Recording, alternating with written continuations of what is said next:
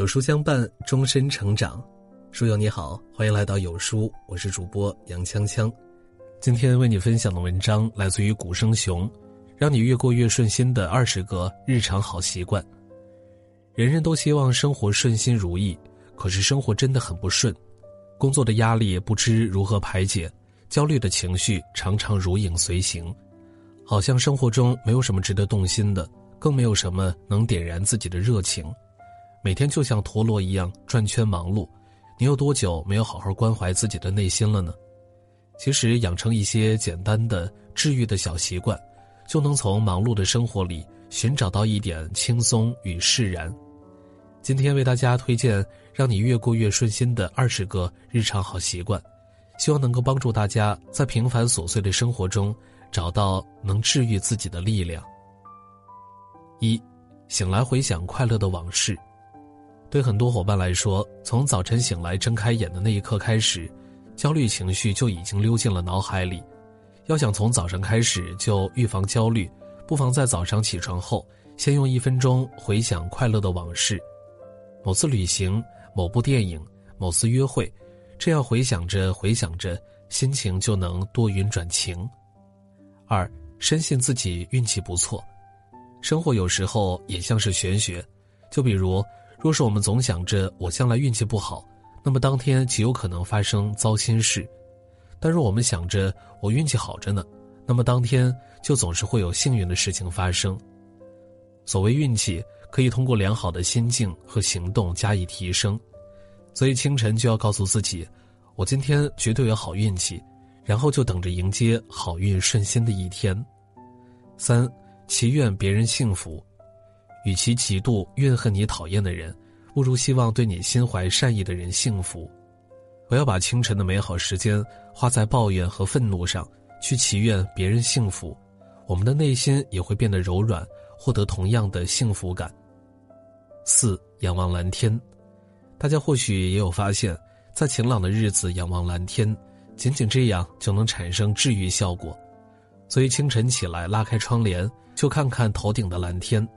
仰望蓝天又不需要花钱，我想这就是大自然给我们的最佳治愈方式。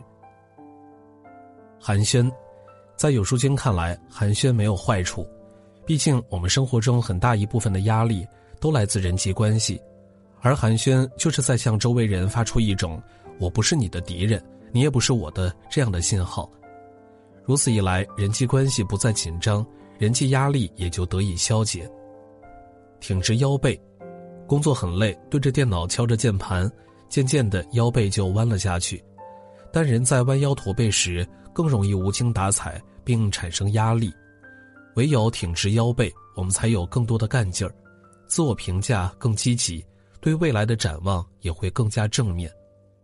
做搞怪的动作，在脑科学领域有一个很有意思的说法：大脑被封闭在头盖骨之中的黑暗密室里。依靠身体各个器官发的信息来判断自己的状态，所以若是我们走路拖着脚步、唉声叹气、眉头紧皱，大脑就会认为我们不快乐。但相反，若是我们可以让自己快乐，做些搞怪的动作，蹦蹦跳跳走路，大脑就会觉得快乐，并且指引身体分泌更多的快乐激素。自问自答，有时候为了给自己加油打气。我们常常在心里默念“我能行”，这样的方法的确有效。不过，还有比这个更有效的方法，那就是自问自答：“我能行吗？能行的。这次会顺利吗？一定会的。”这样的自问自答可以提升我们的自控能力，干劲儿更足，也更加自信愉悦。敲击脑门，经历了一上午的工作，午休的时候，大家往往都已经很疲惫了。这时可以用手指敲敲自己的脑门，或者眉毛、眼眶、眼下、下颌、锁骨等部位，不仅可以缓解疲惫和不安，还可以降低食欲，防止午间暴食影响下午的工作。看喜剧，当我们因为压力太大而意志消沉时，即使投入工作也毫无干劲儿时，不妨打开手机看看喜剧，不仅可以放松心情，还可以提升注意力和工作效率。而且我想补充的是，一边吃饭一边看喜剧，连进入嘴巴里的食物仿佛都会更加好吃。放空大脑。既然是午休时间，那么忙碌运转了一上午的大脑，也是时候放空休息休息了。安静的发会儿呆，看着远处走走神。大脑放空时，看似处于停止运转的状态，但其实是开启了默认模式网络。这时，我们的思维会更天马行空，更能产生奇思妙想，丰富自己的生活和心灵。午睡，困的时候不要强撑，干脆午睡一会儿，哪怕只是闭目养神，大脑也能产生缓解疲惫的埃尔法波，帮助我们感觉更好。此外，还建议大家。如果担心午睡后头脑会变得混沌，可以在午睡前喝杯咖啡。咖啡因进入身体后三十分钟会发挥功效，醒来后刚好能起到作用。咀嚼口香糖，时间来到下午，我们的疲惫和不安感加重，再加上午睡醒来，整个人头昏脑胀，特别不自在。对此，建议可以嚼嚼口香糖。一方面，嚼口香糖能促进大脑血液流动。进而帮助大脑恢复工作记忆。另一方面，口香糖的甜味儿也能够柔软我们的心情，让压力、抑郁等情绪得到缓解。看可爱的照片，或许很难想象，但是科学已经证明了可爱即正义。疲惫的时候，不妨看一些爱的照片，如小猫、小狗、婴儿等等。这时，我们大脑中与干劲儿、注意力、喜悦等有关的部位会变得活跃。使我们更有活力。闻咖啡豆的香味儿，当感到疲劳、有压力时，不妨闻一闻清香宜人的咖啡豆。咖啡豆的香气不仅有解压的作用，还可以给我们带来亲切感，让我们的心情加倍快乐。不要久坐，明明一直坐着，为什么还是这么累呢？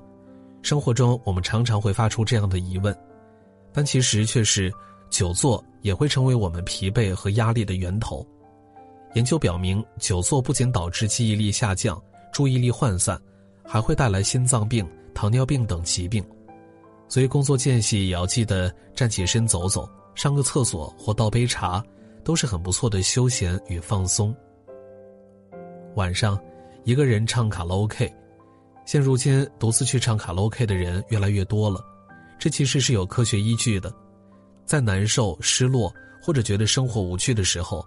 唱歌能让我们的心情变好，所以晚上下班后去练歌房也好，在家里的浴室也罢，找个地方痛痛快快的大声唱歌，把郁结唱出来，心里就会敞亮。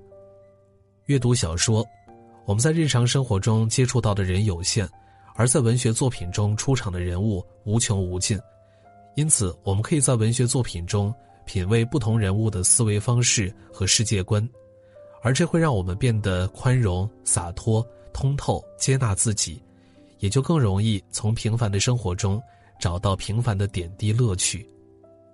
将不安写出来，大家应该都有体会。睡前的时候最容易胡思乱想，那些新的或者是久远的记忆重新涌入脑海，尴尬的、痛苦的、难过的，让我们感到不安与压抑。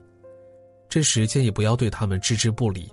而是拿出纸和笔，把它们写下来，就像一种倾诉，就像是一种倾诉，就像是被倾听，心中的不安就会得到排解，夜晚也就不再那么难熬。